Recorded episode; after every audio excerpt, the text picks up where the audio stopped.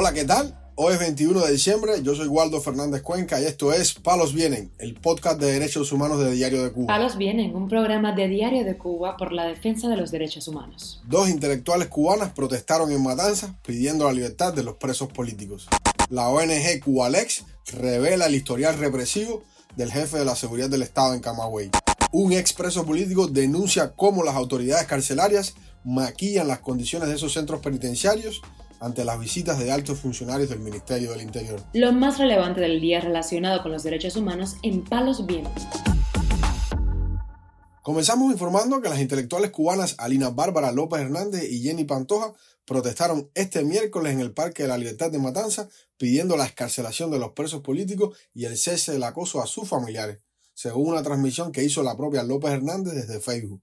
Las dos mujeres se manifestaron el día del nacimiento del intelectual comunista Rubén Martínez Viena y pidieron al régimen que valore como un acto de justicia devolver la libertad a los presos, a las personas que están por motivos políticos, a los que simplemente salieron a manifestarse el 11 de julio. De esa manera lo expresó la historiadora Alina Bárbara López Hernández. Buenos días para todos. Aquí estamos Jenny Pantoja, eh, mi amiga, la historiadora y antropóloga Jenny Pantoja y yo. Eh, como no la dejaron venir a ella el día 18, bueno, pues eh, aquí estamos recuperando ese momento y sobre todo en, un, eh, en una fecha importante como es la fecha del nacimiento de Rubén Martínez Villena, una persona muy importante para la toma de conciencia de la generación intelectual de su época. Estamos eh, pidiendo al gobierno cubano que valore como un acto de justicia devolver la libertad en este mes a los presos, a las personas que están por motivos políticos, a los que simplemente salieron a manifestarse el 11 de julio eh, con gritos, con videos, como se hace en cualquier lugar del mundo, que los liberen como un acto de justicia para que puedan estar con sus familias en este fin de año. Y que tomen nota de la situación de salud del profesor Pedro Apple, que es una persona enferma de cáncer y que está en un deterioro físico extraordinario. Es lo que quisiéramos pedir. Otras de las peticiones de ambas cubanas fueron la creación de una asamblea constituyente para una transición plena que incluya a todo el espectro político del país, una reforma electoral que permita elecciones libres y justas y el cese de la represión contra los ciudadanos que piensan diferente. Este lunes, López Hernández protestó en Matanza y la seguridad del Estado le prohibió a Jenny Pantoja salir de su casa en La Habana. Varios agentes de la policía política sitiaron el domicilio de la historiadora y antropóloga, incluida una patrulla. A finales de noviembre, la profesora López Hernández fue declarada culpable del delito de desobediencia por el régimen cubano. Informamos además que el Centro de Asesoría Legal Cubalex ha denunciado en su página de Facebook a un conocido represor de la provincia de Camagüey que utiliza el seudónimo de Michel Hernández Batista y es el jefe del órgano de la seguridad del Estado en ese territorio. Cubalex refiere que el opositor Fernando Vázquez, en entrevista con el medio digital La Hora de Cuba, aseguró que el nombre real de Michel es Rubiel Valdivia y lo identificó como el responsable de fabricarle a él un delito común para mantenerlo encarcelado como represalia por su activismo y liderazgo en la Unión Patriótica de Cuba, UNPACU, en Camagüey. Vázquez narra además que el día que le correspondía salir en libertad condicional, tras cumplir la mitad de una condena de tres años de prisión, fue acusado por un presunto desorden en un establecimiento penitenciario. Las autoridades alegaron que habían encontrado una tijera en sus pertenencias y le impusieron una nueva sanción de 10 meses de cárcel. Según Vázquez, este represor también es responsable de la muerte de Yosvani Arostegui, quien fue condenado a 15 años de prisión bajo cargos fabricados por la seguridad del Estado en Camagüey.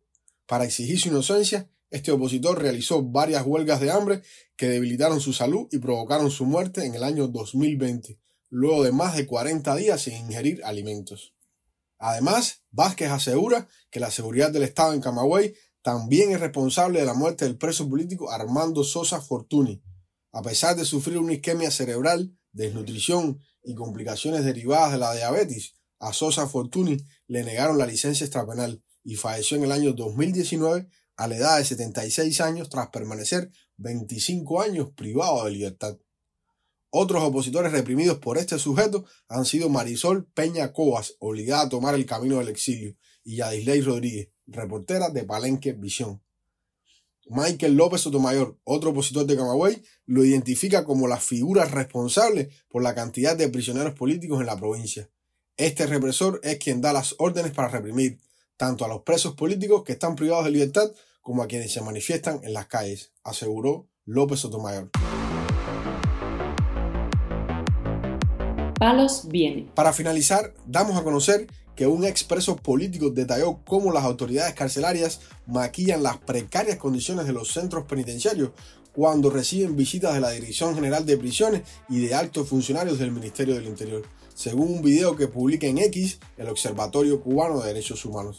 Yo soy preso político del 11, actualmente opositor en contra de este sistema, y quería reafirmar lo que denunció el hermano Asmani Borrá eh, que las comisiones eh, que se organizan aquí de provincia, aquí de 15K, cárceles y prisiones, eh, de hecho son planificadas, ya la prisión le avisan 10 días, 7 días de antelación y de inmediato es donde empiezan a darle mantenimiento a las áreas principales que son las que visitan ahí y entonces la mejor comida que tienen es la que se da ese día en, las prisiones. El opositor, que no se identifica, expresó además cómo los visitantes del MININ Nacional no recorren todo el penal ni las áreas en peores condiciones. Eh, también es cierto de que las comisiones, cuando, cuando llegan a lo que es la prisión, muy pocas veces suben a las compañías que están arriba de los edificios, casi siempre visitan la parte de, la primera planta. Eh, eh, en algunas ocasiones sí visitan eh, las compañías y pasan con un libro o una libreta de visita y van apuntando, pero nunca resuelven nada. Muy dependientemente de que casi todo queda entre ellos. Aquí no se resuelve nada y se desconocen de muchas cosas eh, que, que, están viviendo los presos dentro de las prisiones. El expreso político señala además cómo enseguida que la visita abandona la prisión, todo vuelve a ser como antes, en especial la pésima calidad de la comida. pasan, después que pasan esas visitas, eh, volvemos a lo que es eh, la masa de croqueta esa que mencionaba el hermano ahí, a la masa de croqueta esa podría, la pasta de oca esa podría.